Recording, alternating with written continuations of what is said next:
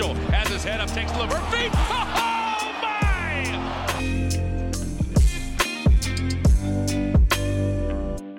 Bonjour à toutes et à tous, bienvenue sur Beyond the Hoops, le podcast de QI Basket. C'est le tout premier épisode du podcast, donc si vous, voulez, si vous voulez en savoir plus sur le format, je vous invite à écouter l'épisode 0, le teaser, où j'explique un peu plus en détail ce qu'on fera dans le podcast. Je suis Quentin, je serai votre hôte pour ce premier épisode, et je ne suis évidemment pas seul puisque je suis accompagné de deux personnes. Le premier n'est toujours pas remis du départ de Marcus Smart, c'est Azad. Salut Azad, comment ça va? Super, ça attaque direct. Euh, bah écoute, ça va, j'ai passé le week-end avec le dos bloqué à regarder des vieux matchs et à regarder des anciennes stats pour me préparer euh, pour la saison prochaine. Donc euh, je suis prêt pour, pour parler de, de tout ce qui va se passer et tout ce qu'on aimerait qu'il se passe. Parfait. Le second se demande un match sur deux pourquoi RJ Barrett, pourquoi Julius Randle, c'est Benjamin. Salut Ben, comment ça va? Salut les gars, bah ça va, ça va. On, on se prépare petit à petit pour, pour la reprise et on, on, prie jour après jour pour que Joel Embiid soit transféré à New York. Celui-là, tu le places à chaque fois. Ouais, bah je me dis, s'il y a un endroit où je peux faire une propagande, c'est ici. Donc euh, peut-être qu'on m'entend de l'autre côté de, de l'Atlantique. on l'espère pour toi. Euh, avant de démarrer donc le podcast, euh, j'invite nos auditeurs à aller lire et regarder les previews euh, sur le site ou notre chaîne YouTube. Et j'en profite pour faire un gros shoot-out à N5 qui a géré quasiment tous les lives et tous les replays sur YouTube, mais aussi à tous les rédacteurs et intervenants lors des previews vidéo, dont vous deux. C'est toujours une période un peu compliquée, mais je trouve qu'on en est bien, on s'en est bien sorti cette année. Ouais, ouais, franchement, ça s'est ça s'est ça s'est bien passé. Ça a été moins compliqué que, que certaines années. Ouais, l'année Ouais, du on Covid. sent qu'il y a eu des recrues. euh, non, mais quand même, faut le dire. Genre, euh, il y a un moment, si tu fais un bon recrutement aussi, ça aide. hein. Enfin, après, je sais plus qui les mecs qui sont arrivés, mais ça aide un peu. hein. Je sais pas, je dis ça, moi, je dis rien. hein. Ouais, ouais, sa- sauce-toi tant que tu le peux. Aujourd'hui, avant le début de saison, on voulait parler un peu de nos attentes et interrogations sur cette saison. On parlera notamment du scoring de Bam Adebayo, on parlera de la progression de RJ Barrett ou de la défense des Wolves, euh, mais on parlera aussi un peu plus rapidement d'autres petits sujets qu'on avait notés.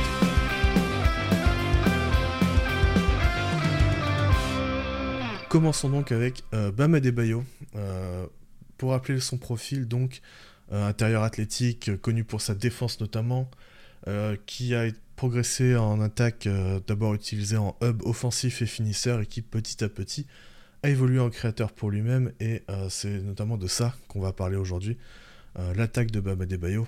Euh, petit tour statistique rapide, Euh, l'année dernière c'était 25% d'usage et 102 de TS+, donc 2% d'efficacité de plus que la moyenne NBA. Euh, comme je disais, Bam Adebayo, il évolue en tant que créateur pour lui-même au fil des saisons, donc euh, beaucoup de passer de beaucoup de hub euh, et de end-off à euh, de la création euh, pour lui-même et euh, pick and roll. Il joue beaucoup plus, il a joué beaucoup plus en isolation. euh, il a quasiment doublé sa fréquence, passé de 7 à 12% notamment de ses actions. Euh, mais il est resté assez efficace euh, là-dedans. Vous, comment vous voyez Bam Adebayo euh, Azad par exemple? Bah déjà, moi, je le vois beaucoup trop en playoff. J'ai l'impression de le rencontrer chaque année. Bah, du coup, c'est un peu ça avec, avec Boston. Et du coup, c'est un joueur que j'aime beaucoup et que j'aurais adoré avoir euh, à Boston. Il y avait un peu un running gag à un moment avec euh, Sam, euh, de, donc Fade Wade, du podcast bah, Miami FR. Et, connais aussi sur le fait de transférer en fait Bam à Boston avec les images de, Team USA où il s'entendait bien avec Tatum et Brown et Smart, etc. Donc moi c'est toujours un joueur que j'aurais adoré avoir à, à Boston et même, même encore maintenant. Mais c'est vrai que j'aimais beaucoup euh, le joueur qu'il était dans son rôle bah, plus de hub euh, euh, offensif, un petit peu dans un rôle de, en tout cas de fluidificateur de, l'attaque, mais un peu moins comme, comme créateur et surtout pour sa défense et tout ce qu'il peut apporter. Mais en fait, moi, ce qui, ce qui me dérange un peu, c'est que j'ai l'impression que c'est lui qui a la demande un petit peu d'avoir plus de responsabilité et plus de création, et que c'est entre guillemets accepté par, par Spo. Et le problème, c'est que ça fait un petit peu dégringoler euh, son efficacité, quoi. En fait, on voit que, par exemple, avant, euh, il avait 71% de ses paniers qui étaient assistés. Ah, il est descendu à 60% des paniers assistés, donc maintenant ça fait partie, il fait partie des intérieurs qui créent le plus pour lui-même. Et en fait, ça a aussi du coup clairement influé sur son efficacité parce que en fait, plus il crée pour lui, euh, plus euh, moins il est efficace. Et en fait, c'est un peu la question de à quel point tu acceptes qu'il perde de l'efficacité pour lui donner de la création. Et est-ce qu'on va pas commencer à avoir un petit peu de la valeur qui fuit euh, en attaque justement par un trop gros rôle à la création? Ouais, c'est un peu la, grosse question.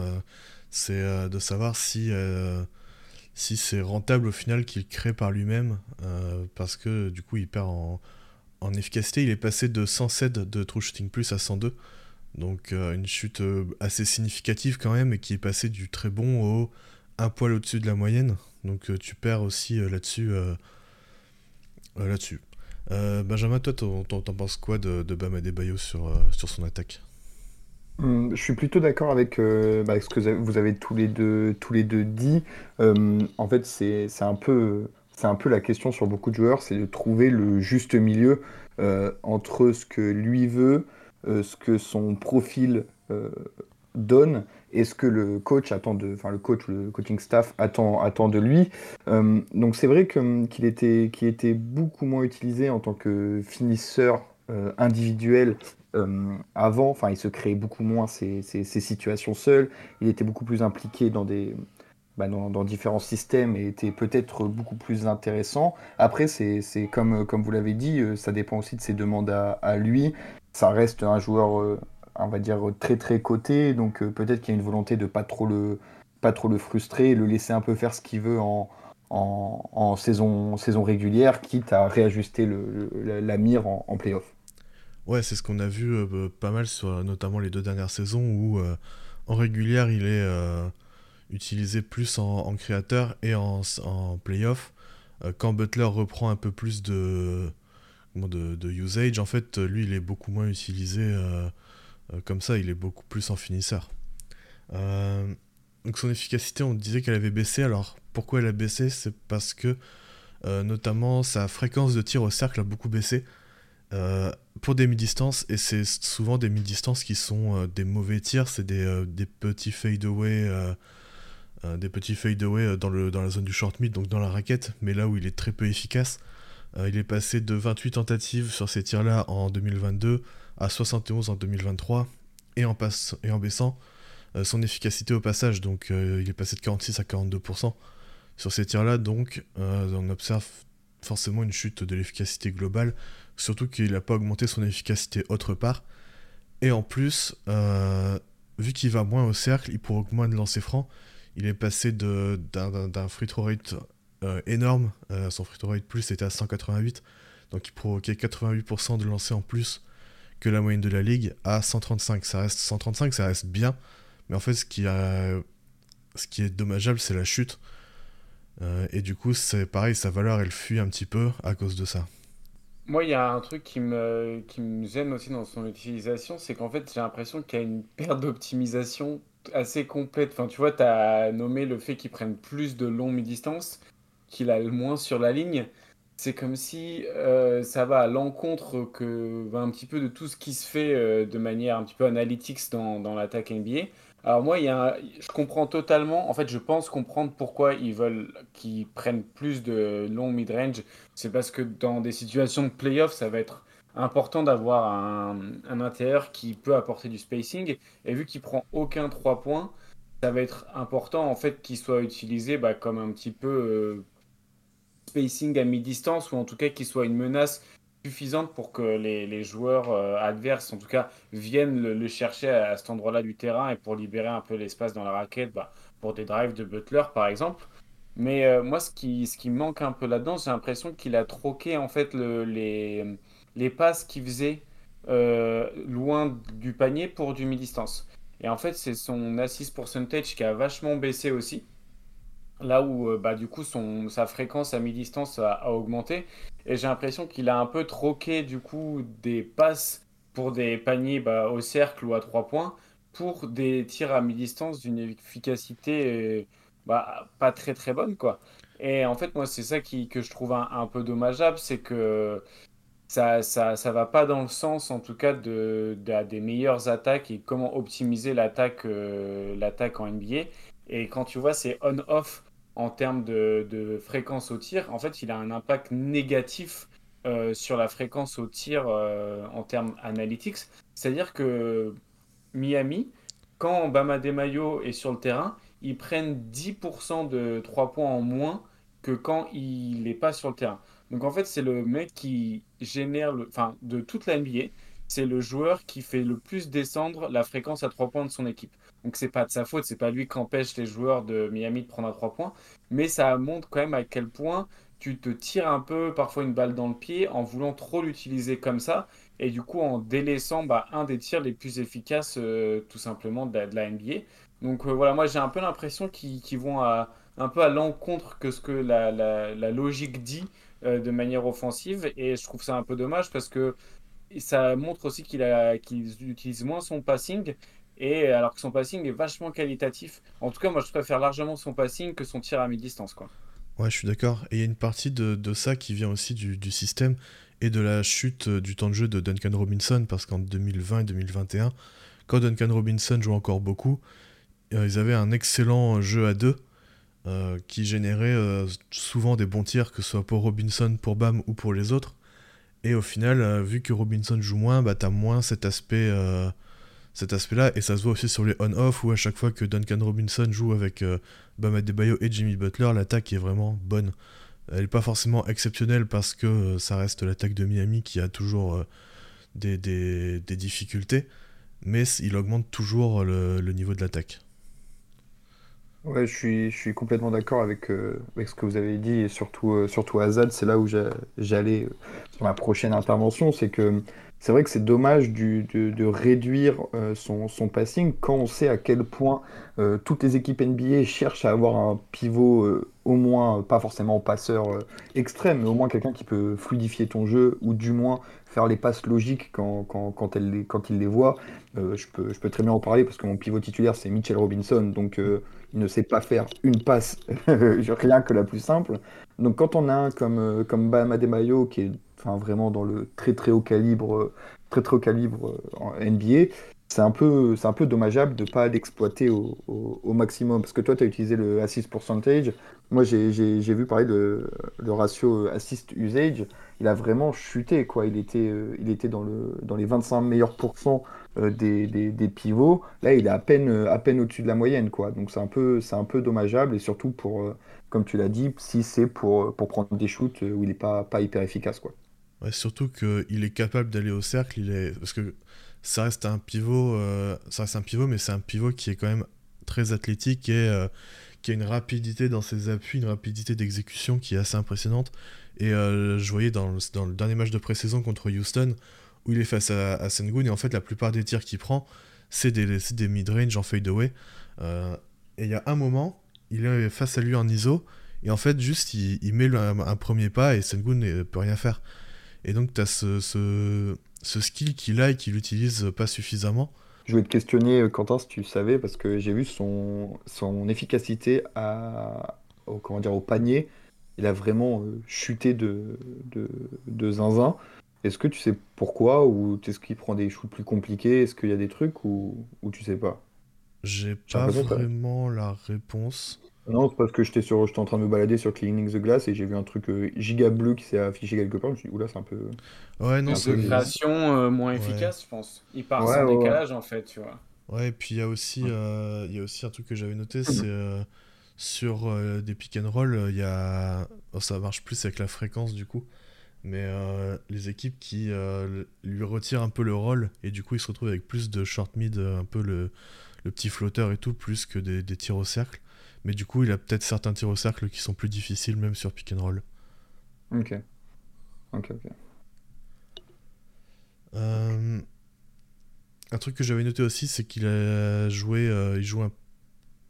il joue quand même pas mal de pick and roll avec Kyle Lowry. Et euh, Kyle Lowry, lui, le problème, c'est que maintenant, vu qu'il a. Enfin, vu qu'il apporte plus aucune menace de scoring sur pick and roll, du coup, en fait, la défense, elle se resserre sur Adebayo.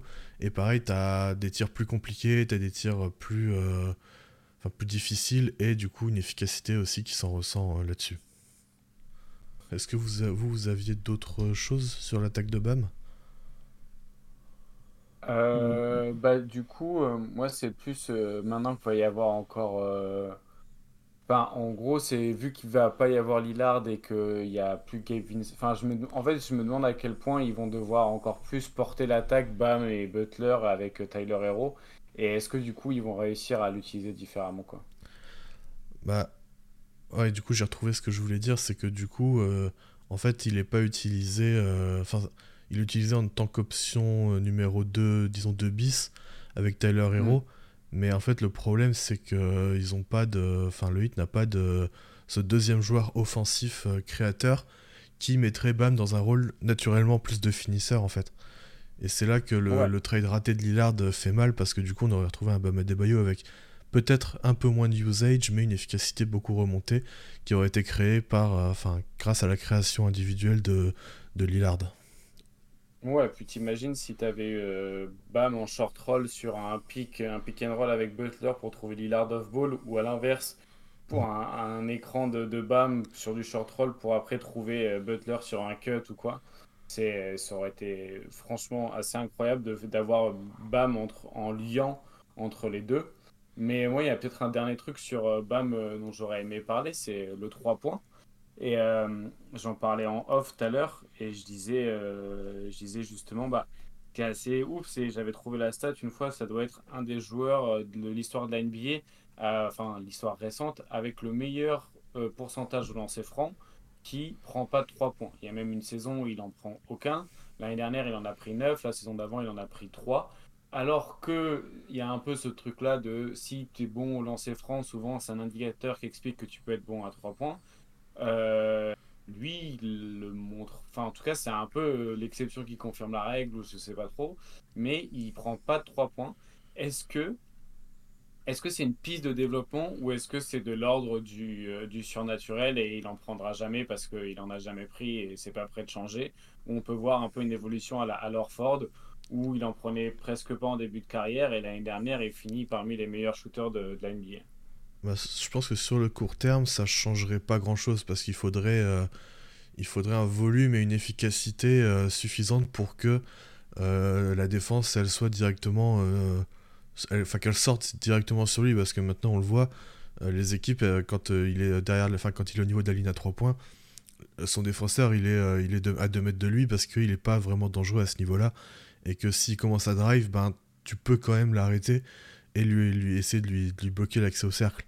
Donc, donc euh, là-dessus, euh, sur le court terme, ça changera pas grand-chose, à moins qu'il en prenne 4-5 par match et qu'il ait euh, 37-38% de réussite.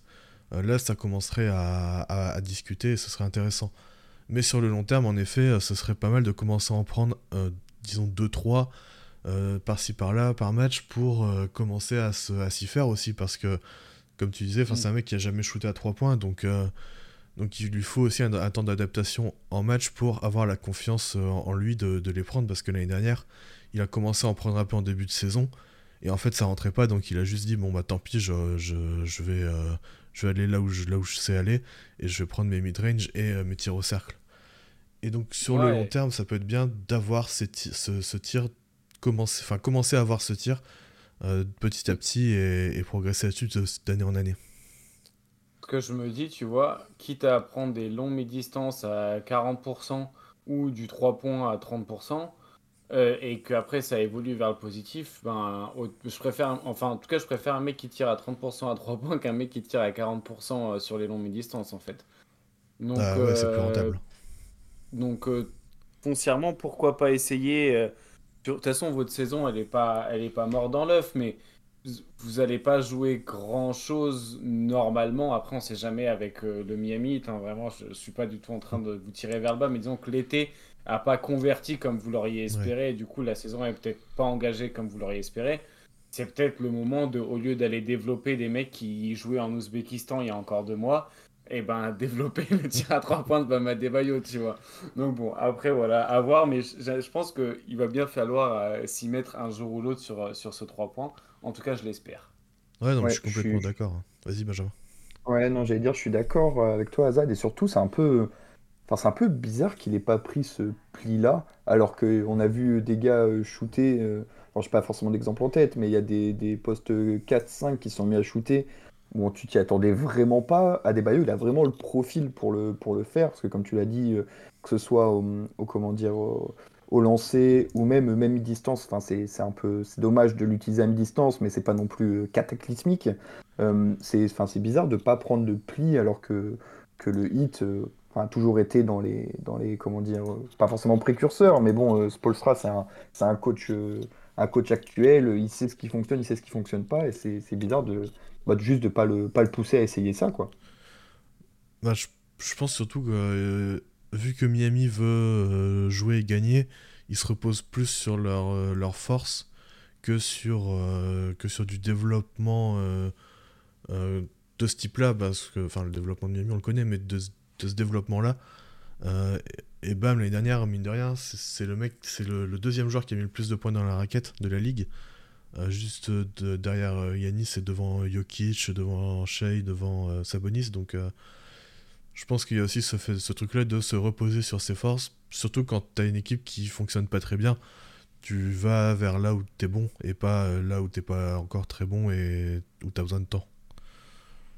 Mm. Ça, c'est- Je, je, je vois bien. Est-ce que vous avez encore des, des petits trucs à dire sur BAM Parce que j'ai l'impression qu'on a un peu fait le tour. Non, on a fait un c'est bon bon, tour du chantier.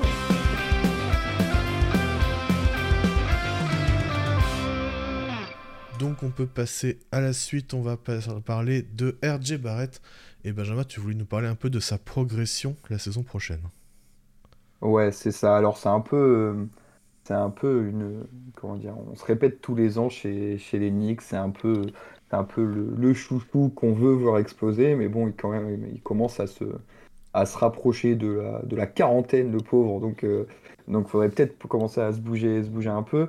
Euh, non, mais plus, plus sérieusement, en fait, euh, si, euh, si on n'avait pas, pas fait de playoff, euh, enfin, si les Knicks n'avaient pas fait de playoff, euh, ce, ce, comment dire, ce petite, euh, petite capsule n'aurait pas du tout existé parce que la saison régulière de, de, Barrett était euh, vraiment euh, au bord du, du cataclysme, quoi. C'est, il n'y avait aucune efficacité, euh, pas de progression, que ce soit au shoot, que ce soit sur le, sur comment dire, euh, sur la création pour lui, pour les autres. Enfin, c'était vraiment, ça stagne depuis, euh, depuis sa draft. Enfin, voilà, j'ai, quelques, quelques petits chiffres. Il faut juste que je remette la main sur ça. Voilà, donc par exemple, son net rating, il est à, il est comment dire, quand il est sur le terrain, euh, c'est moins 1%, quand il est en dehors du, euh, moins 1, pardon, et quand il est en dehors du terrain, c'est plus 9. Donc bon, c'est quand même pas, pas très très rassurant. Euh, quand, quand on va sur différents sites de, de stats, on voit qu'il est dans les, dans les, comment dire, dans les bas-fonds de tout, tous les, tous, tous les shoots, peu importe où il est, où il est sur le terrain, euh, que ce soit, euh, que ce soit auprès du, auprès du panier, que ce soit euh, au midi-distance, que ce soit euh, au, tr- aux trois points, enfin, est vraiment, est vraiment dans le négatif et en dessous de la moyenne, partout, partout. Donc, donc c'est pas très rassurant, sauf que il y a eu, pour la première fois depuis des années, deux tours de playoff à, à New York.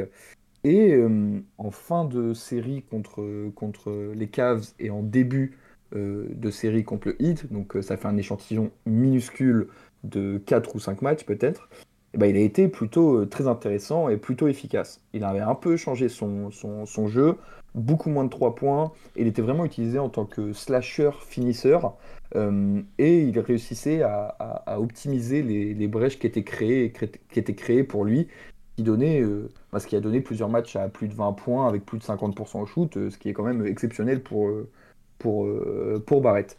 Donc, donc la question c'est de savoir est-ce que c'était vraiment qu'un coup d'épée dans l'eau, il s'est sublimé sur 4-5 matchs de, de, de playoff, ou est-ce que il peut, il peut réitérer, réitérer la performance, sachant qu'on a, enfin, on a recruté DiVincenzo, euh, il y a toujours Brunson, Quickly, Il y a pas mal de, mecs qui peuvent apporter du spacing lui permettant de, se lâcher.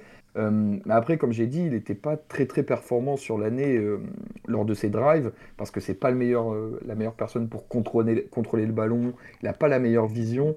Donc, comment, comment, comment optimiser ça? Est-ce qu'il doit encore plus utiliser son physique, trouver d'autres positions préférentielles? Je ne sais pas, mais bon, euh, ces quelques matchs m'ont donné, m'ont redonné de l'espoir euh, pour RJ Barrett. Azad, est-ce que tu veux rebondir sur RJ Barrett? Euh, bah, je préfère rebondir dessus que devoir lui faire la passe, en tout cas, ça c'est sûr. Non, c'était gratuit, ça, je suis désolé. Mais euh, en fait, le truc, c'est les playoffs, et ça peut être encourageant, et je comprends pourquoi. Mais pour moi, c'est toujours le problème un petit peu de, la taille de l'échantillon qui, est parfois un peu trompeur. Un mec peut paraître très bon sur un petit échantillon et très mauvais, mais c'est souvent euh, un petit peu dans, dans les extrêmes que ça se situe. Le truc, c'est qu'en fait, RJ Barrett, moi, il y a, y a des choses chez lui que je trouve vraiment très très bien. Et dans, d'un aspect analytique, hein, ça peut paraître un peu fou, mais en fait, c'est un joueur qui sait vachement se créer des occasions au cercle. Donc, c'est un joueur qui a une grosse fréquence au cercle et qui le fait sans être totalement euh, assisté, entre guillemets. Ce qui est vraiment plutôt positif dans la NBA actuelle d'avoir bah, voilà, un wing qui peut clairement se, créer son chemin au cercle. Et en plus de ça, quand il se crée son chemin au cercle, euh, c'est un joueur qui va énormément sur la ligne de lancer franc. Et en fait, bah, il a parmi les wings un des meilleurs shooting fall percentage. Donc en fait, tu dis, putain, la classe, tu vois, tu as un wing qui est capable, ballon en main, de créer son propre chemin au cercle et en plus d'aller prendre des fautes. Donc en fait, bah, c'est génialissime. Ça veut dire que tu as logiquement un score efficace. Et en fait, pas du tout. Bah, déjà parce que euh, au lancer franc, il est, une fois qu'il est sur la ligne, il n'est pas très très bon. Il doit être à 70% en carrière. Là, il était à 74% la saison dernière. Et en fait, même une fois qu'il est au cercle, si les autres, enfin si l'équipe adverse fait pas faute, lui il a un, taux de conversion euh, au cercle qui est assez mauvais, il tire à moins de 60% au cercle, donc c'est parmi les, les plus nuls pour, pour son poste. Et en fait, parce qu'en fait il convertit rien de partout. En fait, il est mauvais de partout, comme le disait Benjamin, sur toutes les zones du terrain. Il n'y a aucune zone en fait où il est bon en termes d'efficacité, sauf en fait le seul truc qu'il sait faire entre guillemets, c'est aller au cercle et obtenir des lancers francs. Mais le problème, c'est qu'il est tellement nul sur le reste qu'il n'est pas efficace. Alors que normalement, un profil de joueur comme lui qui va beaucoup sur la ligne, il pallie à son manque d'efficacité par ça, et lui, pas du tout. Donc moi, ça, c'est un premier problème que j'ai. Et ensuite, peut-être que Benjamin pourra donner un peu plus de billes là-dessus, mais offensivement aussi, il- je trouve que un manque de passing et de playmaking un petit peu bah, collectif. Et c'est peut-être pour ça qu'il a des on-off aussi, aussi bas euh, malgré un, malgré un haut usage et un gros, un gros minutage, en fait, c'est aussi probablement le, le fait qu'il manque un peu de passing et même de, d'utilisation dans le collectif et il est peut-être pas très bien intégré dedans. Ouais, ouais, bah non, en fait, c'est c'est un peu les mêmes problématiques qu'on retrouve euh, chez lui depuis, euh, depuis sa draft, quoi. Et ça se, comment dire, l'espoir euh, s'amenuise année après année au niveau du, du passing. C'est que, enfin, c'est juste, il est pas, pas de un euh, le- la maniabilité, il n'est pas suffisamment, suffisamment fort sur son dribble et, juste sur son, sa façon de, de mener le de manier le ballon, pardon, pour, pour trouver des angles de passe compliqués.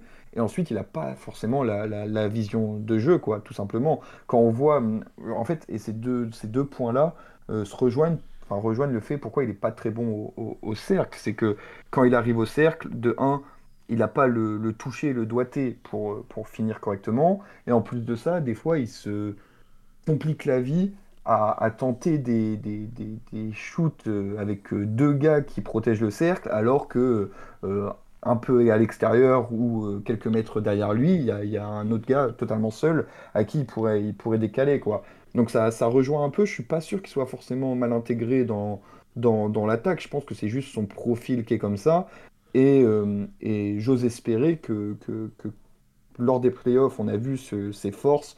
Donc, il est très physique et euh, quand, quand il se sert bien de son physique, il peut, il peut un peu poster, il peut un peu, hum, comment dire, trouver des, des, des shoots un peu mid-range, mid-range, pardon, où il se, s'en sort pas trop mal et euh, différents, euh, différents shoots au, comment dire, au, cercle, euh, pas forcément très compliqués, mais, mais qu'il arrive à se dégager avec son physique.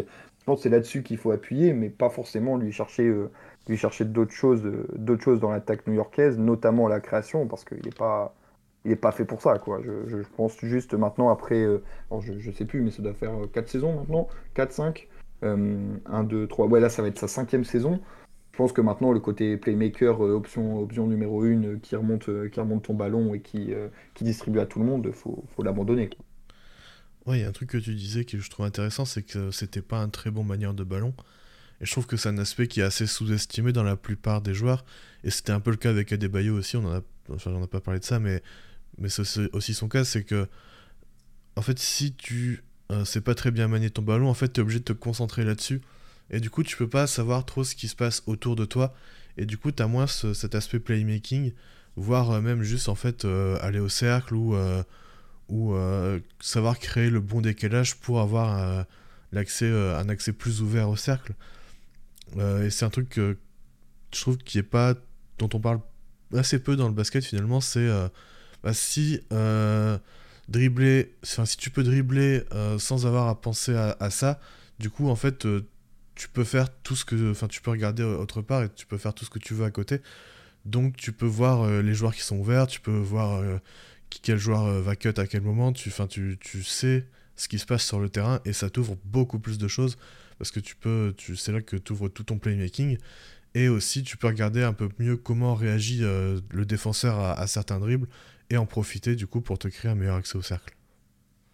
Ouais, je trouve que tu t'en, enfin en tout cas pour RJ Barrett, tu t'en rends vraiment compte sur les drives euh, parce que, enfin j'ai déjà dit, mais pour son poste, c'est un joueur au physique exceptionnel. Euh, enfin, en soi, dans, dans les faits, ça devrait être shy, quoi. Parce que tellement il est, il est physique, il devrait, il devrait encore plus être fort en finition, plus fort sur les, plus fort sur les lancers. Mais, c'est juste que des fois, il y a des, tu regardes des drives, euh, le ballon, il reste pas, il reste pas proche de, ses mains et ça simplifie les, les pertes de balles ou les, fins enfin, les tirs hasardeux ou les passes hasardeuses. Et c'est vraiment un aspect à améliorer. Mais je pense que maintenant, euh, enfin, j'espère pour lui, mais c'est je pense que c'est un peu tard pour, euh, pour, pour devenir Stephen Curry. Quoi. Et à quel point il est à l'aise aussi avec sa, avec sa main droite? Bah, en fait, ça rentre, ça rentre là-dedans, quoi. C'est que euh, il a du mal à manier, euh, à manier la balle sur sa bonne main et sur sa mauvaise main, bah, il est, je vais pas dire inexistant, c'est pas Jalen Brown, mais presque, quoi. Donc, donc, c'est un peu, c'est un peu compliqué. Après, j'avoue, je suis pas, suis pas expert en, en- comment dire, en, en training. Je sais pas comment tu peux améliorer ça. Mais j'ai l'impression que ça s'est pas beaucoup amélioré sur les, sur les quelques années en, NBA. Alors oui, il y a un peu de progression. Euh, tu, tu, le vois un peu, maintenant il peut un peu plus driver des, des deux mains, mais la finition n'est pas, n'est pas pour autant meilleure. Quoi. Moi j'avais une, euh, ouais, j'ai une petite question pour, pour Ben, et même peut-être pour toi, parce que je me rends pas compte à quel point ça, ça peut évoluer. Mais on parlait, tout à l'heure, je parlais du fait qu'il soit pas beaucoup euh, assisté. Donc, il, en fait, il est pas efficace, mais en fait, c'est aussi parce qu'il y a beaucoup de création. Et je me demande à quel point, euh, bon, ce sera peut-être pas un coach Thibodeau qui permettra ça parce que c'est pas le plus inventif en termes d'attaque. Mais je me demande à quel point il pourrait pas être plus utilisé en fait comme une menace off-ball ou comme un joueur un petit peu de, de juste slash finition ou création vraiment tertiaire, tu vois je veux dire, il a quand même un bulk assez impressionnant. Je me dis, putain, si tu arrives à lui faire euh, faire des bons écrans euh, et l'utiliser peut-être plus sur du short roll, où là, il va pouvoir peut-être apporter un, par son spacing même du pick and pop, tu vois. Et en fait, moi, je, me demande s'il n'est pas juste très très mal utilisé, en fait. Et je me dis, dans une autre configuration, peut-être, avec euh, bah, des schémas peut-être un peu plus créatifs ou des porteurs de balles encore plus élites à côté de lui. Parce qu'en vrai, il faut pas oublier qu'il a quand même rarement joué avec des, des, des, stars ou des mecs qui soient capables de lui offrir des, des grands espaces. Enfin, Randall, c'est vraiment de la création individuelle et du coup, bah, quand ça marche, c'est très bien. Quand ça marche pas, euh, tu as, envie de vomir. Et Bronson, c'est un mec qui crée quand même beaucoup pour lui aussi, donc encore, enfin, plus efficacement et fait des choses très bien, Bronson, mais c'est pas. Euh, je veux dire, j'aimerais bien voir un Barrett à côté de Doncic, tu vois. Peut-être que, tu vois, peut-être que ça, oui, ce serait forcément beaucoup mieux, mais à quel point, en gros, il faudrait pas peut-être mieux l'utiliser et à quel point c'est pas le l'environnement et les positions dans lesquelles on met Barrett qui fait que c'est aussi mauvais, quoi. Et euh, moi, j'aimerais bien voir un, Barrett moins créateur et plus finisseur, parce qu'avec son physique quand même et euh, les quelques bribes et les quelques flashs qu'on a pu voir aussi il y a quand même, enfin, il y a quand même du basket, quoi. Donc, moi, j'aimerais bien, en fait, qu'il soit moins utilisé à la création et plus à la finition, ou vraiment euh, un petit peu comme intermédiaire entre, euh, entre la finition et la création, mais beaucoup moins de création pour lui, quoi. Ouais, ouais, non, mais je suis, je suis totalement d'accord. C'est, c'était un peu mon, propos du, début que tu as très bien synthétisé. C'est que, hum, le, en fait, le, je pense que les Knicks euh, sont encore, euh, sont encore sur, persuadés de, d'avoir drafté une option euh, numéro une euh, à moyen terme euh, et qui pourra, qui pourrait driver une équipe seule euh, avec le ballon dans les mains, euh, trois actions sur quatre, quoi. Et je pense qu'ils se, s'enferment un peu dans, dans cette, euh, comment dire, euh, dans cette optique. Alors le recrutement de Brunson a un peu, euh, un peu redistribué un peu tout parce que forcément, forcément tu peux plus donner autant de ballons à, Barrett. Mais je suis d'accord avec toi qu'il en a encore beaucoup trop en tant qu'initiateur de premier, premier plan parce que, parce que bah, comme on l'a vu en playoff, en fait, il est meilleur quand, quand il a juste, euh, il a juste à, terminer une action euh, sur un, comme on l'a dit, en slashant, en, en prenant une position euh, poste bas, hop, juste une passe et avec son physique bah, il se retourne et il a juste, il a juste à marquer. En fait, faut pas qu'il ait le ballon euh, 15 secondes dans les mains, quoi.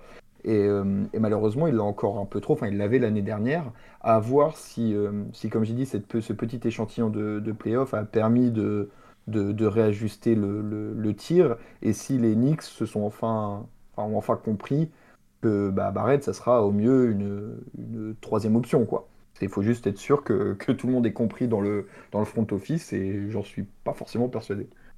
Même une troisième option, ça me paraît assez euh, élevé par rapport à, à son efficacité euh, sur, sur toutes les zones du terrain.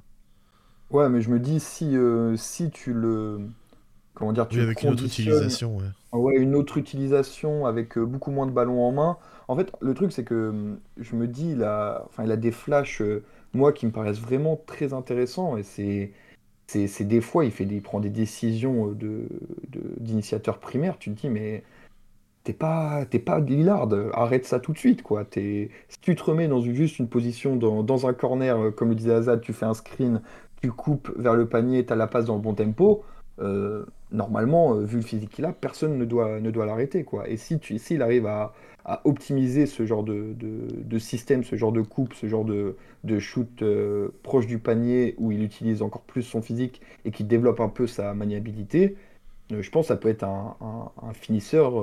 alors, je vais pas dire très très efficace non plus, mais il peut être, il peut être utile dans une attaque, quoi. Il peut retrouver une efficacité au moins correcte là-dessus. Et du coup, ouais. ne plus être complètement euh, un joueur négatif dans l'attaque des Knicks. Exactement. Azad, est-ce que tu as encore un truc à, à rajouter sur AJ Barrett? Euh, est-ce qu'on veut parler de sa défense ou pas? On peut peu parler de ça sa la défense. question. On peut, D'accord. on- Est-ce est-ce que toi, Ben, c'est quoi un petit peu ta situation? Enfin, comment tu te situes par rapport à sa défense? Parce que j'ai l'impression qu'il y a des gens qui sont très hauts et j'ai l'impression qu'il y a des gens qui sont très bas sur sa défense. Et euh, du coup, bah, déjà, ça montre qu'il y a déjà, même au- autant sur son attaque que sur sa défense, il y a un peu des débats. Je sais pas comment toi tu te situes par rapport à ça. Bah, en fait, c'est un peu la même chose. Je trouve que c'est, en fait, le RJ Barrett dans le, dans son ensemble, c'est, euh, il a tout pour être un joueur euh, parfait et il l'utilise pas très bien, quoi. C'est un peu, euh, c'est un peu, un peu dommageable parce que, en fait, pendant longtemps, un peu moins cette fin de saison avec l'arrivée de Josh Hart, mais c'était le défenseur, enfin avec Josh Hart et le développement de, Grimes, pendant, pendant plusieurs, plusieurs années, enfin au moins deux ans, ça a été le, il se prenait les joueurs, les, les- les premières options offen- offensives de- des adversaires en un contre un, quoi. Et ça fonctionnait. euh, Enfin, il avait le physique pour le faire, mais je pense qu'il n'a pas, euh, il a pas, comment dire, euh, forcément l'intelligence et le, le, le- comment dire, le il n'est pas, il pas fait pour tenir en tête-à-tête un gars tout seul, de, le meilleur joueur adverse tout seul, surtout parce qu'il avait énormément de, de, de ballons de l'autre côté, quoi. Je pense qu'il a été un peu trop utilisé offensivement, ce qui, ont, enfin, ce qui a réduit ses, ses- ses- ses- capacités défensives. Euh, donc si on, dans un monde idéal, si on réduit euh, drastiquement ces, ballons offensifs, qu'on passe juste sur de la finition pure et dure, et qu'il ne touche pas, euh, ne touche pas le ballon pendant 15 secondes, qu'il ne remonte pas, etc., je pense que ça peut être un, un très bon défenseur parce que il se fait pas, enfin que ça soit déjà physiquement, il se fait pas le, il se fait pas devancer. Euh, alors il est pas pas aussi rapide que ce que je pensais. euh, parce que bah, il a quand même une carcasse lourde à, déplacer. Euh, donc quand tu as des petits mecs vifs en face, il, peut se faire, il peut se faire devancer. Mais bon, ça reste quand même un gars dur à bouger si tu veux le poster. les écrans, il arrive à pas mal les, pas mal les passer. après, ça revient à la même chose. Et je pense qu'il a un QI basket pas si développé que ça. Donc en, comment dire en, off-ball, c'est beaucoup plus, beaucoup plus complexe.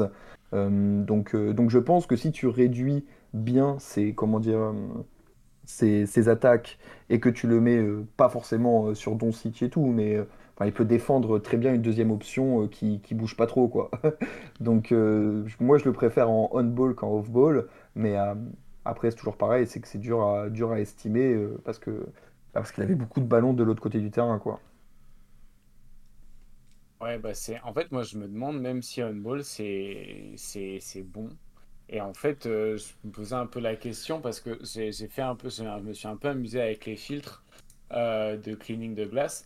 Et est-ce que euh, vous connaissez la liste des joueurs qui ont moins de 0,6 block percentage et moins de 0,6 euh, steal percentage et qui ont quand même joué au moins 1500 minutes? euh, RJ Barrett. Bah, il doit y avoir Barrett, ouais.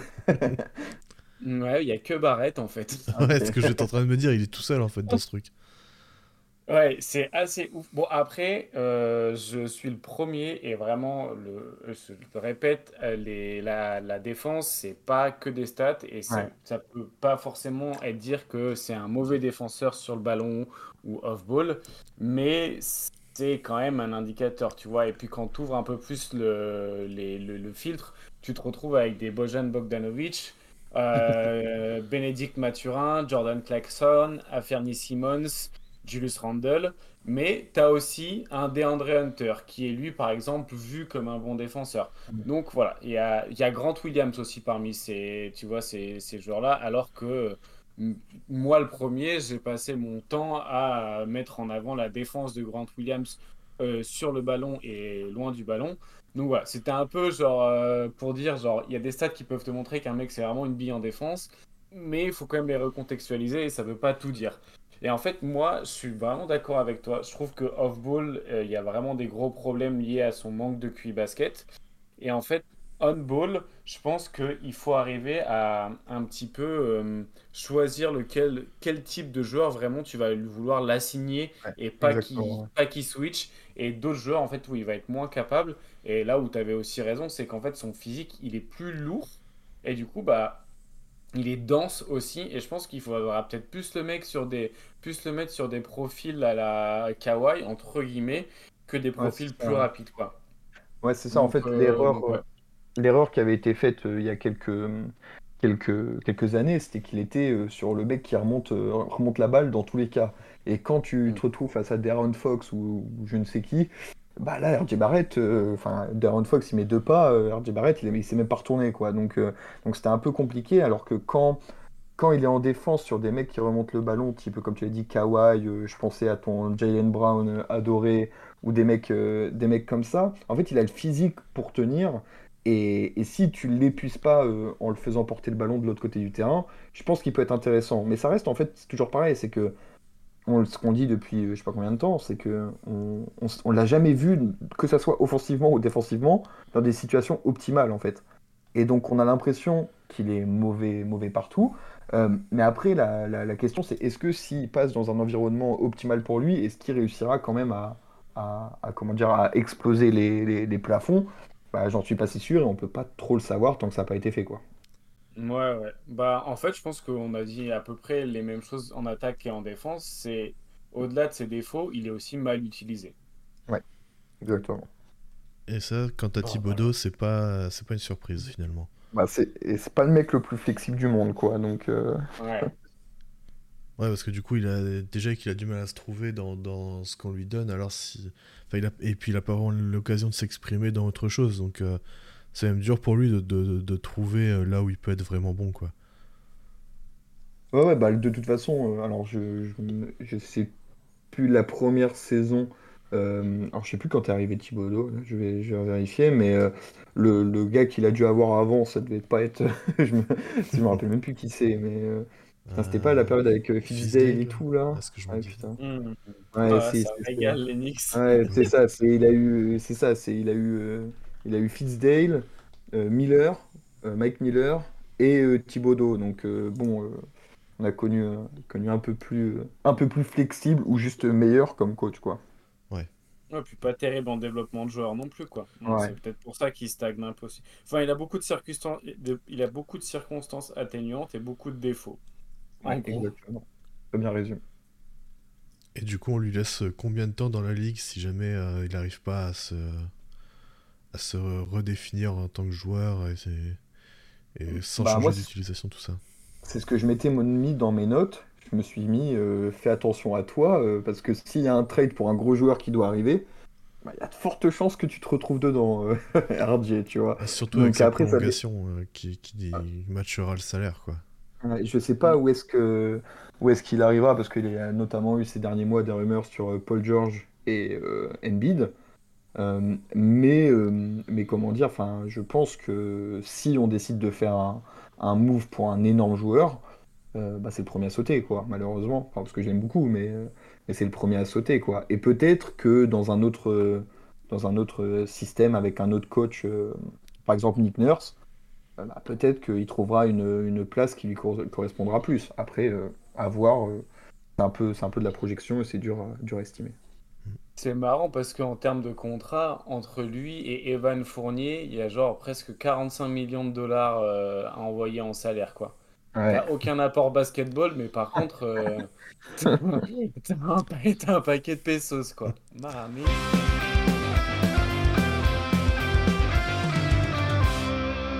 Va terminer, enfin terminer, quasiment terminer, on fera des, des petits sujets rapides à la fin, mais on va continuer donc avec ces Wolves, articulés autour de Gobert et McDaniels, euh, notamment la défense, évidemment. Euh, AZ, je te laisse euh, commencer sur ces Wolves.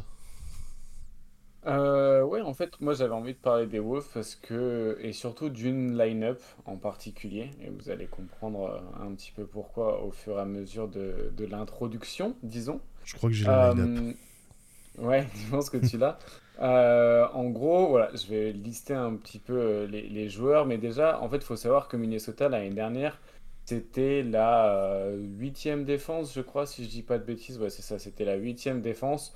Donc, euh, entre euh, Miami euh, et Phoenix. Donc, vraiment, il n'y avait rien d'élite, et c'est vrai que c'est assez rare euh, quand on pense, en fait, aux équipes articulées euh, autour de Gobert.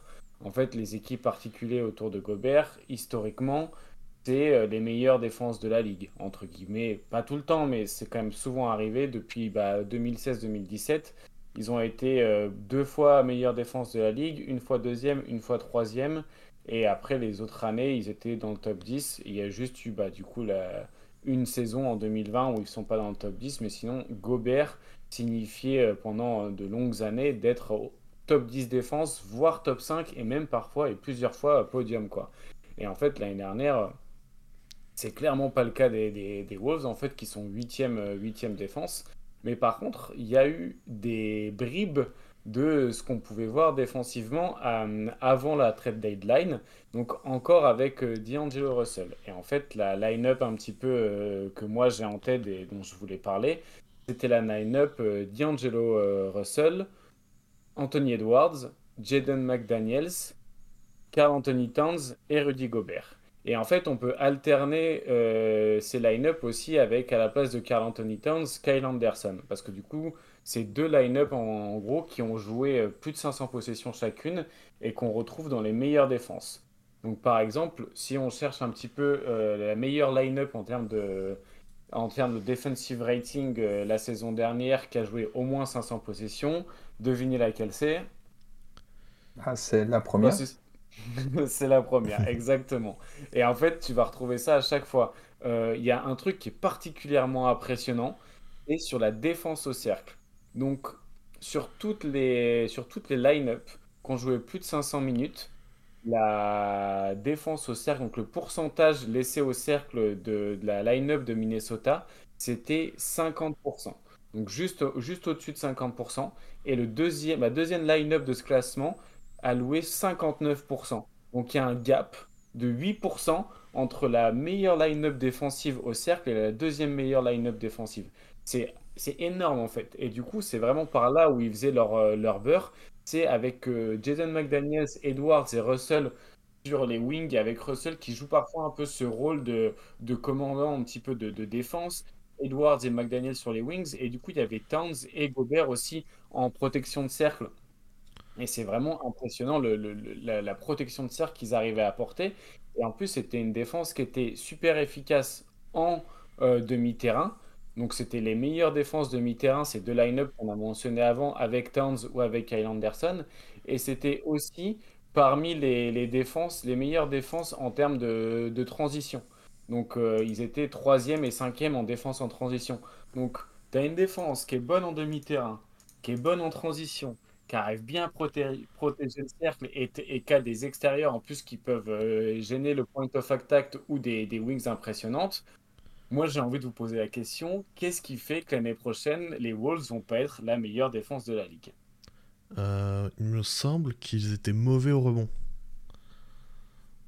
Et du coup, euh, ça, leur defensive rating euh, global chutait à cause de ça. Je suis en train de vérifier en même Mhm. temps. Ça peut être une, une des explications. Aussi, il faut savoir que ces line-up, elles étaient avec D'Angelo Russell et pas avec Mike Conley. Mais je sais pas ce que t'en penses, toi, Ben, mais est-ce que tu penses que Conley pourrait pas faire le travail que Russell faisait défensivement? Ouais, ce que, ce que j'allais dire, je suis pas sûr que ça change grand-chose. Le seul, euh, la seule problématique qui peut, qui peut arriver, c'est que Mike Conley, maintenant, il a 36 ans. Euh, à voir si, s'il peut tenir, euh, tenir la distance euh, sur toute une saison aussi intense qu'est une saison, une saison NBA. Pour moi, c'est la seule problématique qui peut, qui peut se poser. Mais, euh, mais sinon, euh, sinon, non, non, je pense que c'est le même. euh, enfin, je vais pas dire que c'est les mêmes profils, mais défensivement, je pense pas que ça changera, changera grand-chose parce qu'en plus de ça, c'est pas les. Enfin, ce sont le, le- que ça soit Russell ou, euh, ou Conley, ce sont jamais les, les défenseurs numéro un 2 ou 3 de, de leur équipe. Ça reste des, des mecs qui, qui défendront des personnes, enfin des joueurs plus minimes dans l'attaque adverse. Et je pense que Conley est tout aussi intelligent que, que, que Russell pour ce, pour ce, ce poste. Donc à part là, je vois, à part là, je, pardon, je vois pas trop de, de soucis. Ouais, je suis plutôt Ouais, d'accord. je pense que tu as même une upgrade par rapport à, à, à Dilo malgré, malgré l'âge de Conley. Ouais, ouais, en fait, ce qui était intéressant avec Russell, c'est que même l'année d'avant, il l'avait trouvé un peu dans un rôle de quarterback défensif. Donc, en fait, il faisait pas vraiment du roaming euh, comme on peut imaginer Robert Williams qui le fait proche du cercle, mais il le faisait plus au niveau de la ligne de lancer franc. Et en fait, il commandait un petit peu, bah, du coup, la position des, quatre autres joueurs. Et je pense que Conley est clairement capable de faire pareil. Ouais, juste, euh, alors il est plus du tout à, comment dire à, Minnesota, mais je vous recommande un article qu'avait fait euh, Jérémy sur le sujet, qui est sorti, sorti en février 2022, qui s'appelle D'Angelo Russell, le temps de la maturité, et ça reprend exactement ce que tu es en train de dire, euh, Azad, sur la position de, de quarterback de, Dilo. Ouais, ouais, bah de toute façon, avec Jérémy, on, a parfois un petit peu les mêmes goûts en basket. C'est un, peu triste parfois, mais c'est vrai qu'on a un peu tendance à, parler des mêmes trucs et à, à aimer les mêmes choses. Mais euh, moi, j'avais une autre question sur ce, sur ce, un peu cette line-up. Est-ce que vous pouvez imaginer une line-up où euh, Edwards euh, progresse vraiment balle en main et où en fait, euh, c'est pas Conley le, cinquième larron, c'est un, joueur un peu plus off-ball, peut-être bah, par exemple un Kyle Anderson. Et en fait, on a une line-up Edwards, McDaniels, Kyle Anderson, Carl Anthony Towns et Gobert. Est-ce que vous pensez que c'est assez viable en attaque et ça peut... Parce que défensivement, clairement, moi, c'est un truc qui, qui me ferait, que je trouverais incroyable. Mais est-ce que vous pensez que c'est suffisant, par exemple, pour tourner en attaque? Ou alors, est-ce que les Wolves vont à chaque fois être obligés de sacrifier un petit peu de leur défense pour avoir une, une attaque qui, qui reste en fait viable? Alors, je me, je me permets de prendre la parole. Je pense que pour l'instant, c'est un peu compliqué. euh, parce qu'en fait, on en a parlé lors de la preview euh, vidéo avec, euh, avec N5 et Quentin. C'est qu'en fait, Edwards, euh, il est, enfin, ses lignes euh, d'attaque euh, au cercle sont bloquées par le duo, duo comment dire, Kat Gobert offensivement. Donc, si tu, en plus de ça, tu lui enlèves Conley et tu lui mets toutes les possessions offensives balle en main, euh, je pense que tu vas te retrouver avec un vrai embouteillage ce coup-ci, Mm. parce qu'il aura encore plus de ballons offensivement.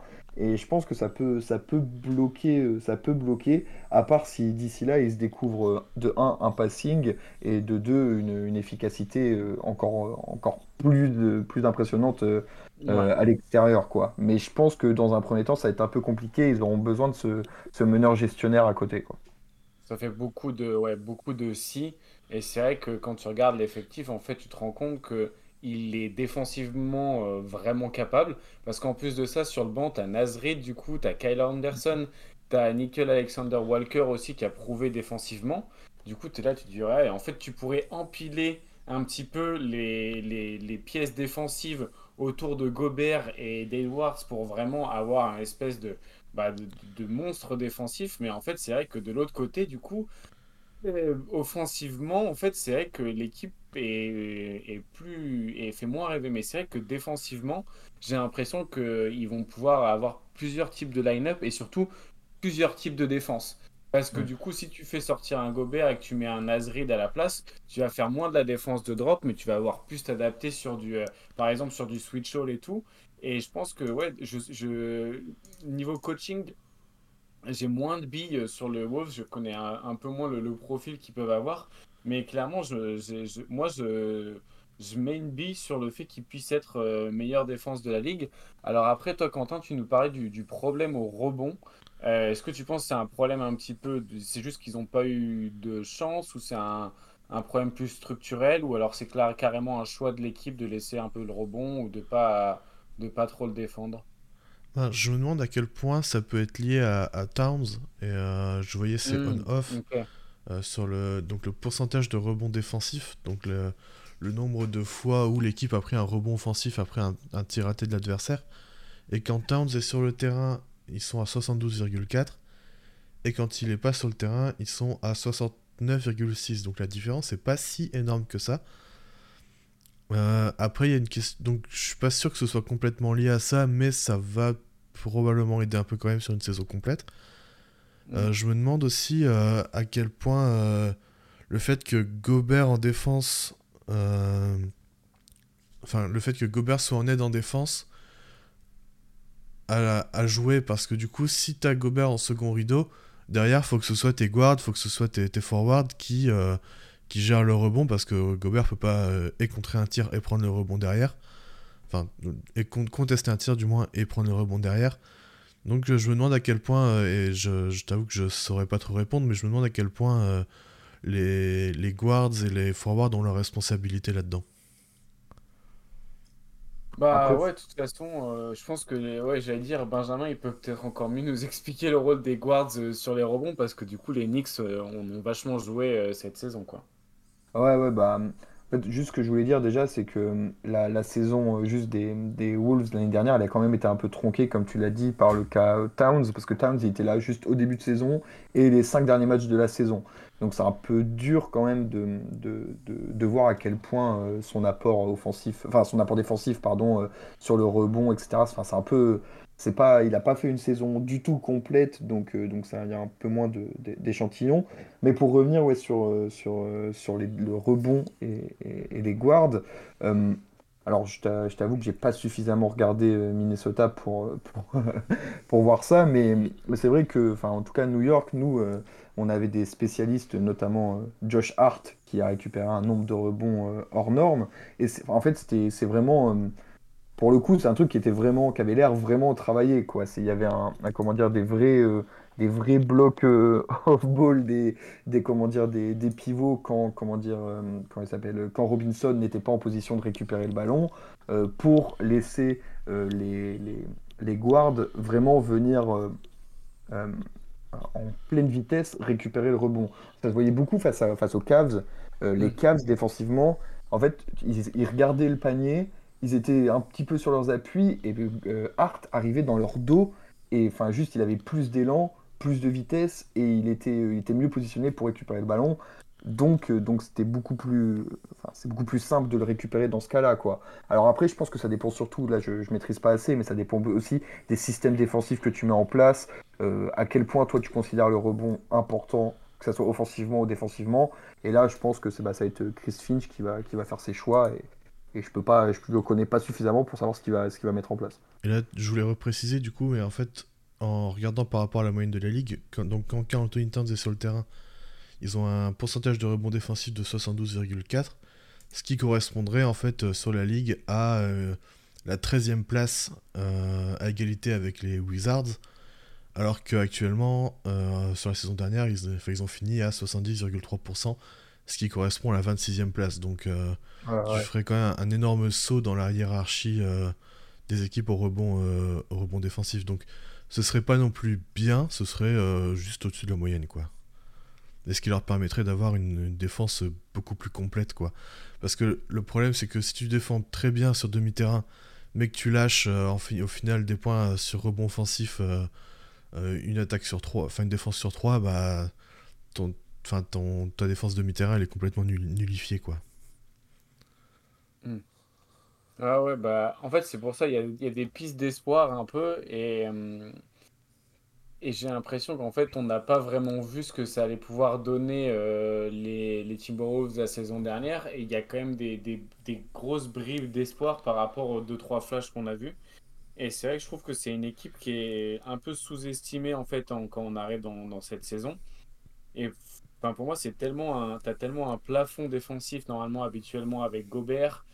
Euh, là, je me dis, si on a un Gobert, on a même 90% du, Gobert de, du Jazz plus la structure défensive et les habitudes qu'ils auront pu prendre après un été complet à travailler ensemble et tout le monde un petit peu healthy justement pour pouvoir commencer la saison. je sais pas, je trouve que c'était un des sujets qui est pas trop discuté et je trouvais ça intéressant de mettre un peu en lumière du coup le, potentiel que pouvait avoir cette équipe. Surtout que là, on se base pas sur un petit peu de la fantaisie, mais on se base quand même sur des, des, des, ben, des, des, des line-up qui ont quand même joué 500 possessions au moins ensemble l'année dernière. Donc il y a quand même vraiment des. Enfin, en tout cas, il y, y a des chances que ça ce soit encore mieux cette année et des raisons d'y croire en tout cas. Ouais, je suis d'accord.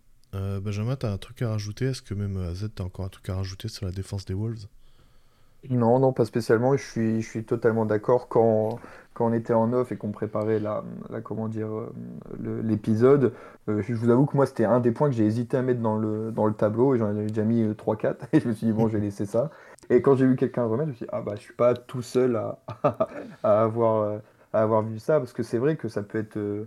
Enfin, c'est ce qu'on disait aussi dans la preview, c'est que en fait, le duo 4 euh, Gobert paraît tellement à contre-courant de tout que c'est, ça va être ultra intriguant de le voir aussi bien offensivement que, que, défensivement. Et si, si, ça prend bien, ça peut être très très très impressionnant. Quoi. Ouais, si ça prend... de voir ce que ça va donner. Mm, si ça prend bien, ça peut être l'équipe un peu surprise euh, annuelle, comme un peu les Kings l'année dernière, qui, qui irait euh, taper dans, les, dans le top 4 à l'ouest à la fin de saison. quoi. Ah, c'est tellement serré que ouais. Hein. Mm. C'est ça, c'est tellement serré. Même une équipe surprise que, as, que tu penses qu'il peut bien marcher, tu es là, ouais, mais bon, faut quand même aller chercher beaucoup de monde. Et d'un côté, genre, tu peux vite dégringoler. Enfin, je sais que vous allez faire euh, une sorte de, de prévu des classements là très prochainement. Mais même, tu vois, pour moi, Dallas et les Wolves, c'est les deux équipes potentiellement surprises à l'ouest. Les Wolves par leur défense et les Mavs par leur attaque en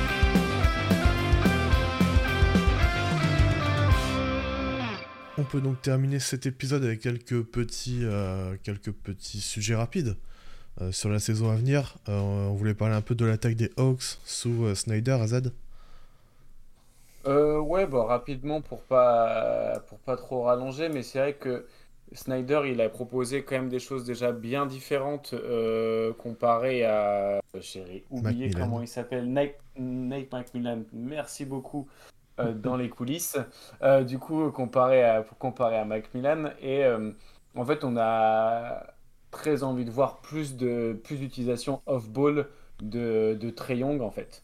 Et du coup, pour moi, voilà un petit peu l'attaque que j'ai envie de voir sur, sur nos amis, chez nos amis des Hawks. C'est plus d'utilisation de Young off-ball, plus d'utilisation de Zalen Johnson à la passe. Pareil pour Oneka en Kongu j'ai envie d'avoir des line-up un petit peu voilà où s'il y, a du passing et c'est pas seulement du à toi à moi entre Dejan Temeray et, euh, et l'ami Treyong et même Bogdanovic.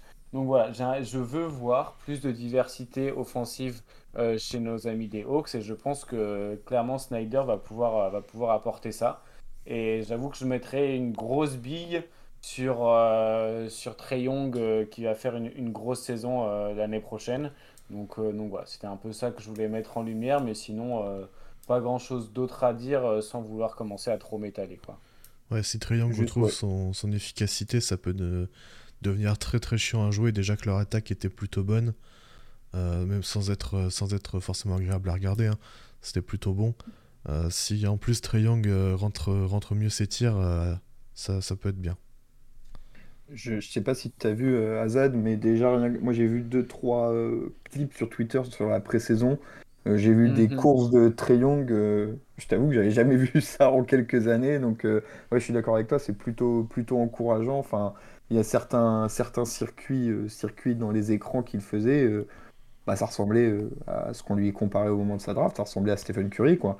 Donc euh, donc c'était, c'était assez impressionnant à voir s'il peut le tenir sur toute une saison. Et, et moi, ce que j'ai un peu peur, mais on va voir, c'est que tant que ça fonctionne, bah, tu, tu le fais. Mais est-ce que si à un moment il y a un coup de mou avec une série de défaites dans la saison, est-ce que tu retombes pas dans tes, dans tes travers quoi? À voir. On voulait parler aussi un peu de Zion Williamson. Est-ce euh, est-ce qu'il peut jouer 60 matchs et qu'est-ce que ça pourrait donner euh, sur 60 matchs? Euh, On l'a vu une fois, c'était All NBA. Donc est-ce que est-ce qu'il peut réitérer pour vous cette, expérience Oui oui oui oui. ouais, en sérieusement, moi j'y crois beaucoup. Et petit teasing du coup, je sais, je pense que l'article sortira pas avant ou sortira le même jour que le podcast. Mais euh, je suis en train de rédiger un article sur un petit peu les, les raisons d'y croire.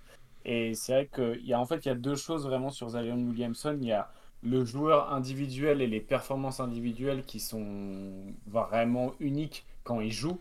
Et en plus l'impact qu'il a sur le collectif et en particulier l'attaque qui sont vraiment remarquables. Du coup, voilà, c'est les deux choses, un petit peu les deux angles d'attaque de, l'article. Mais du coup, euh, on aura le temps aussi, enfin les, auditeurs qui ont envie de lire ça, ils pourront prendre le temps d'aller d'aller lire l'article. Il y aura des vidéos un petit peu, de la stat, enfin, schéma habituel, quoi. Benjamin sur Zion Ouais, bah en fait, euh, c'est comme beaucoup de monde, je suis très très très très haut sur, euh, sur lui, mais bon, je suis pas, suis pas médecin, quoi, donc euh, je sais pas à quel point, à quel point déjà sa blessure précédente l'a impacté, et de deux, si il ne se répète pas dans, dans 40 matchs, quoi.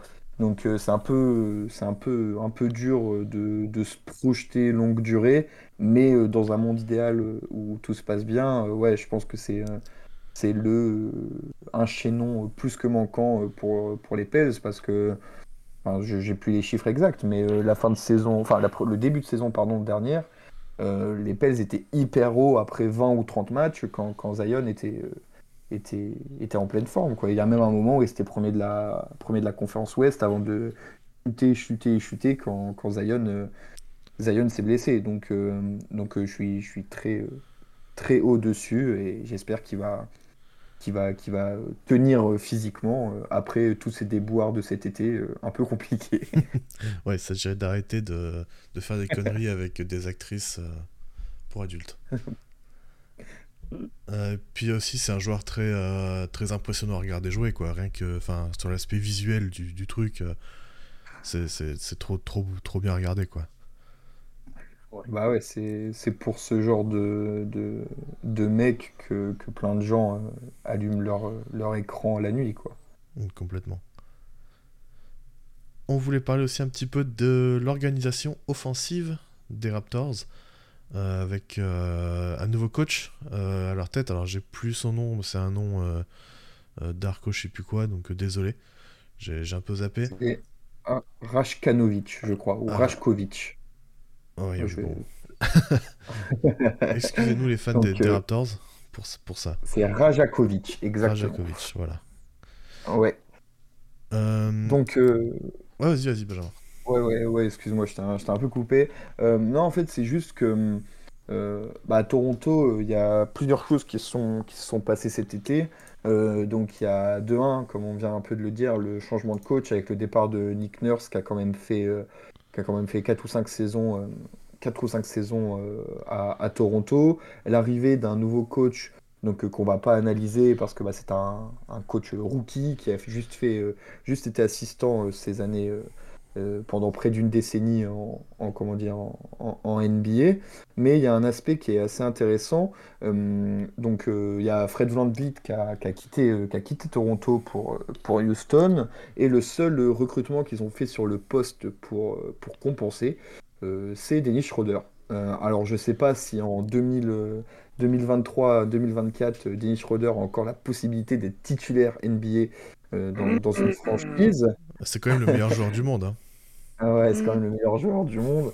Euh, mais, euh, mais en fait, moi, euh, moi c'est au moment de faire. Parce que j'ai fait la preview des, des Raptors et on a fait un live Twitch. Et alors, je me rappelle plus son nom, c'est Mike Laviole, je crois, qui est un, un- journaliste spécialisé sur Toronto, a indiqué dans le chat qu'il y avait des fortes chances que Scotty Barnes soit titulaire à la main à Toronto. donc, ce qui est quand même ultra intéressant parce que c'est un profil qui est pas prédestiné à être, à être meneur, euh, meneur en tout cas sur un, si on, dessine un, système classique. Euh, donc ça amène plein de questions. Euh, est-ce que déjà il a les capacités, capacités pour faire le playmaking pour, pour son, son équipe? Alors il faisait très bien dans un rôle secondaire, voire tertiaire, mais est-ce qu'il peut le, sublimer? Il avait quelques soucis, d'efficacité. est-ce que lui donner encore plus le ballon en main ne va pas compliquer encore plus les choses? euh, de l'autre côté, défensivement, ça veut dire que tu peux aligner des line-up euh, ultra impressionnantes avec, euh, je sais pas, Anunobi, Barnes, Siakam, Achua et je ne sais qui. Donc ça fait défensivement quelque chose de très très impressionnant. Donc c'est vrai que c'est assez, intéressant et, on va voir si déjà il va le mettre en place pour, pour le début de la saison régulière. Et est-ce que ça tiendra longtemps s'il si, le fait quoi. Moi, ce qui m'interrogeait avec Toronto, c'est que avec Nick Nurse l'année dernière, c'était la dixième équipe qui tentait le plus, euh, plus d'isolation. Et c'était euh, l'une des moins bonnes en, réussite. Ils étaient 1, 2, 3, 4, 5, c'est la sixième pire équipe en termes de réussite, euh, enfin d'efficacité en, ISO. Donc j'espère qu'on verra un peu plus de, de, de mouvement de balle et de, de jeu off-ball, de, un peu plus de diversité et de, une attaque un peu moins stéréotypée. Ah bah, et là, on verra ça avec ce, nouveau coach parce que pour le coup, euh, aucune, aucune idée de, ce que fait ce mec. Hein. donc, euh, on verra ça dans quelques semaines. Azad, t'as un truc à, rajouter sur ces Raptors? Bah, t'as aucun créateur primaire. T'as à la limite des créateurs secondaires. Donc, clairement, il y a un gros besoin d'un coach inventif. Euh, mais en pré-saison, c'est ce qu'il a prouvé. Enfin, ce qu'il a prouvé. Donc en fait, tu prouves. Excusez-moi, pas prouvé, mais en tout cas, c'est ce qu'il a essayé de montrer. On a vu une attaque des Raptors qui tournait très très bien en fait euh, pendant la, la pré-saison. Après, voilà, ça, ça veut jamais rien dire, mais en tout cas, il, y semble avoir une volonté un petit peu de pas retomber dans les travers et de faire autre chose. Donc, euh, c'est quand même intéressant au final d'avoir d'être décidé de repartir sur un, un nouveau cycle avec le même un petit peu effectif, mais par contre avec une différente philosophie. Euh, à voir ce que ça va donner. J'ai aucune bille sur le coach. Euh, pour moi, Schroeder, il sera tradé avant Noël, par contre. Donc moi, j'y crois pas du tout. Euh, mais c'est l'impression que c'est comme ça tous les ans. Par contre, avec Schroeder, il est toujours assez hypé au moment où il arrive dans une équipe en fait, tu te rends compte que c'est un aspirateur à ballon qui est pas efficace et qui crée pas pour les autres. Et tout, du coup, euh, une fois que tu as balancé 2-3 highlights sur les réseaux, tu es là genre, ah oui, mais en fait, on gagne pas de match. et euh, du coup, voilà, quitte à tenter l'expérience Scotty Barnes euh, à fond, autant mettre plutôt des, joueurs à côté de lui qui peuvent faire du spot-up shooting ou l'aider un petit peu dans son rôle de, créateur. Et je pense vraiment pas que Schroeder ce soit, ce soit le profil idéal à le mettre à côté, quoi. Pourtant, c'est le meilleur joueur du monde. Et pourtant. Pour ceux qui, qui l'ont pas, je dis ça parce qu'il était euh, MVP de, de la Coupe du Monde euh, l'été dernier. Euh, et pour terminer, on voulait rapidement évoquer la seconde saison complète de Tyrese Haliburton aux Pacers en tant que star et première option de son équipe. Benjamin. Ouais, c'est ça. Alors là, c'est juste, juste du pur, pur plaisir personnel. c'est que voilà, on, on quand, on prépare, euh, prépare la saison, on regarde un peu les, les, mecs qu'on aime bien, euh, où est-ce qu'ils en sont, quels sont les, les, projets à venir, etc. Et c'est vrai que bah, Burton, c'est un peu, un peu un chouchou de tous les, tous les, ceux qui suivent intensément la, la NBA parce qu'il est un peu, euh, en tout cas de, côté offensif, il, a l'air un peu, d'être le profil, profil idéal au poste, poste 1, que ce soit au shooting, que ce soit au passing. Enfin voilà, il, est très très très positif euh, à beaucoup, euh, d'endroits. Euh, donc c'est juste voilà, voir est-ce que, après avoir passé le step statistique, si je puis dire, est-ce que avec les, Pacers, ils vont réussir à jouer bah, jouer le, comment dire, le, haut de tableau. Alors le haut de tableau, on va d'abord jouer le milieu de tableau pour commencer, et euh, ensuite le haut. Mais est-ce que est-ce qu'il peut convertir tout ce, tout ce, positif qu'on voit sur le terrain en, en résultat euh, intéressant et play-in et pourquoi pas euh, pourquoi pas avec un peu de chance accrocher une, une 6, 7, 8e place pour les playoffs? Ouais, je pense qu'ils ils sont capables de créer un peu aussi cette surprise à l'Est. Euh, l'année dernière, avant qu'il se blesse, ils étaient quand même plutôt bien, euh, bien partis pour finir euh, dans le play-in. Donc, donc ouais, j'ai hâte de voir Tyrese, j'ai hâte de voir ce que, ce que cette équipe va donner. Est-ce que Miles Turner va encore être dans les discussions de, de trade à la deadline On ne sait pas encore, probablement, comme d'hab. Mais, mais ouais, c'est une équipe qui est jeune, qui est, qui est sympa à regarder, donc c'est la, fameuse équipe League Pass de l'année. Et ils ont recruté, ils ont recruté, excuse-moi de te couper Azad, mais ils ont recruté euh, deux mecs que j'aime beaucoup. Donc déjà Bruce, Bruce Brown qui va pas mal apporter, je pense. Enfin, c'est vraiment un gars très, très intéressant. Et mon New Yorkais sur Obi Topin, euh, j'étais dégoûté. On la trade pour euh, deux vieux tours, deux secondes tours. J'étais dégoûté. Donc, donne-moi tort, Obi. Enfin, donne-moi raison plutôt. Euh, pour euh, vraiment, pour Obitopin, c'est vrai que ça va être marrant de, euh, de voir un petit peu comment ils vont utiliser sa pression au cercle. Et ils l'ont un peu déjà utilisé en pré-saison avec des moments où, genre, Turner et Turner est dans le corner. Et du coup, bah, t'as le pick and roll. T'as Eriza Liberton, Obitopin avec genre un, un, un demi-parti complètement vide. Et du coup, bah, c'est vrai que c'est franchement difficile à arrêter. Moi, il y a peut-être deux trucs que je suivrai euh, un peu du, du coin de l'œil quand même du côté de Tyrese niveau stats, euh, qui pour moi seront intéressants à suivre parce que ça va un peu montrer sa capacité un petit peu à s'adapter. Est-ce que c'est viable en gros euh, son, son, profil de joueur sur le long terme? Est-ce que c'était pas un peu une surchauffe? Parce qu'en vrai, il a un énorme taux de réussite au pull-up à 3 points la saison dernière qui lui permet vraiment d'être très efficace. Mais par contre, c'est un joueur qui va pas beaucoup sur la ligne de lancer franc. Donc euh, moi, c'est j'ai peur que le pull-up finisse par redescendre comme ça arrive à tout le monde et tout le monde, tous les joueurs élites, même Curry, connaissent des, des saisons en deçà au pull-up à 3 points. Et du coup, est-ce qu'il va arriver à pallier ce manque d'efficacité par plus de lancers francs et plus de, tirs euh, efficaces au cercle? Voilà, à suivre. Suite à une grosse saison de surchauffe, je suis toujours curieux de voir à quel point les, les joueurs peuvent le maintenir et du coup ce sera un des trucs à suivre pour moi chez, chez Tyrese Haliburton. Très bien. Euh, est-ce que rapidement là, qui vous vient en tête, un dernier sujet euh, rapide, euh, peut-être une hot take ou, un dernier mm, truc? Moi juste rapidement, c'est que j'aime bien voir les, les, mecs qui changent de statut dans l'été. Euh, qui passe de, de comment dire euh, bah de, de, deuxième ou troisième option et d'un coup euh, par, n'importe quelle situation se retrouve première option ou peu, peu importe. Et j'avoue que je suis un peu un peu chaud sur Jordan, Jordan Poole. je, je, sais que il y a plein de gens qui l'aiment pas et tout. Moi, on va pas, je vais pas dire qu'il m'était indifférent, mais, mais, mais, presque. Mais j'avoue que voir un gars à qui tu donnes euh, un peu gâchette euh, illimitée, sachant qu'en plus de ça, c'est déjà, quand il était aux Warriors, c'était pas un, passeur, euh, comment dire, revendiqué. c'était vraiment déjà le, profil du, mec qui, qui, prend feu. Est-ce qu'il va réussir à transformer tout ça et devenir une première option fiable, viable, à long terme? Je ne sais pas, mais je trouve, ça, je trouve ça marrant de voir les, les changements de, comment dire, de statut de, différents joueurs. Et je pense que pour cette saison, euh, Jordan Poole est l'un d'entre eux. moi, je t'avoue que ça me fait un peu peur à Washington, la doublette euh, Poole-Kuzma en attaque. Euh, Ouais, mais- moi je me dis, euh, je sais pas, je. Si- ça, peut être en a très un- fun. hein. Ça peut être Ouais, très fun. voilà, c'est ça, c'est que bon, je, je, je promets pas euh, grand-chose et je, j'en attends pas grand-chose, mais, euh, mais ouais, voir est-ce qu'il arrive à absorber cette, euh, cette quantité de, de, de, comment dire, euh, de, pas de pression, mais de, de, de- d'exigence qu'on va attendre de lui, je, je ne sais pas. AZ, pour terminer, t'as un, un dernier petit, petit sujet? Euh, Dallas, meilleure, meilleure attaque de la NBA l'année prochaine. Voilà, c'est ma hot take. Je vais, je vais aller dormir là-dessus. Très bien. Oui, moi, ma, ma hot take, ça va être euh, Jalen Brunson euh, All-Star.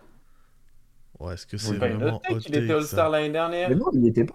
Il n'a jamais Il été. était pas euh, All-Star Non, non, il Non, était bon, pas bah alors, All-Star.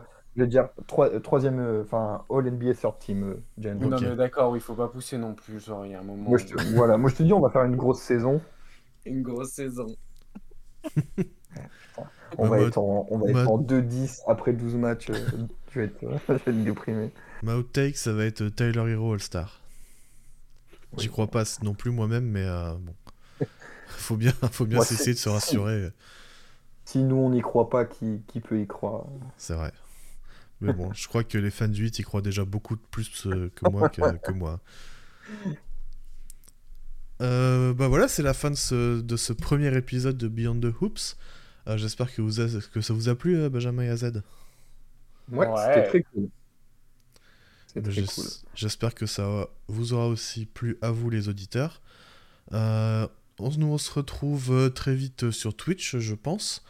Euh, on avait une petite idée de live avec Azad justement.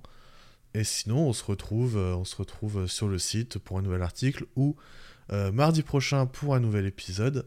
En attendant, je vous souhaite à toutes et à tous une bonne journée, une bonne soirée selon quand vous écoutez ce, podcast. Et à bientôt. Salut. Ciao.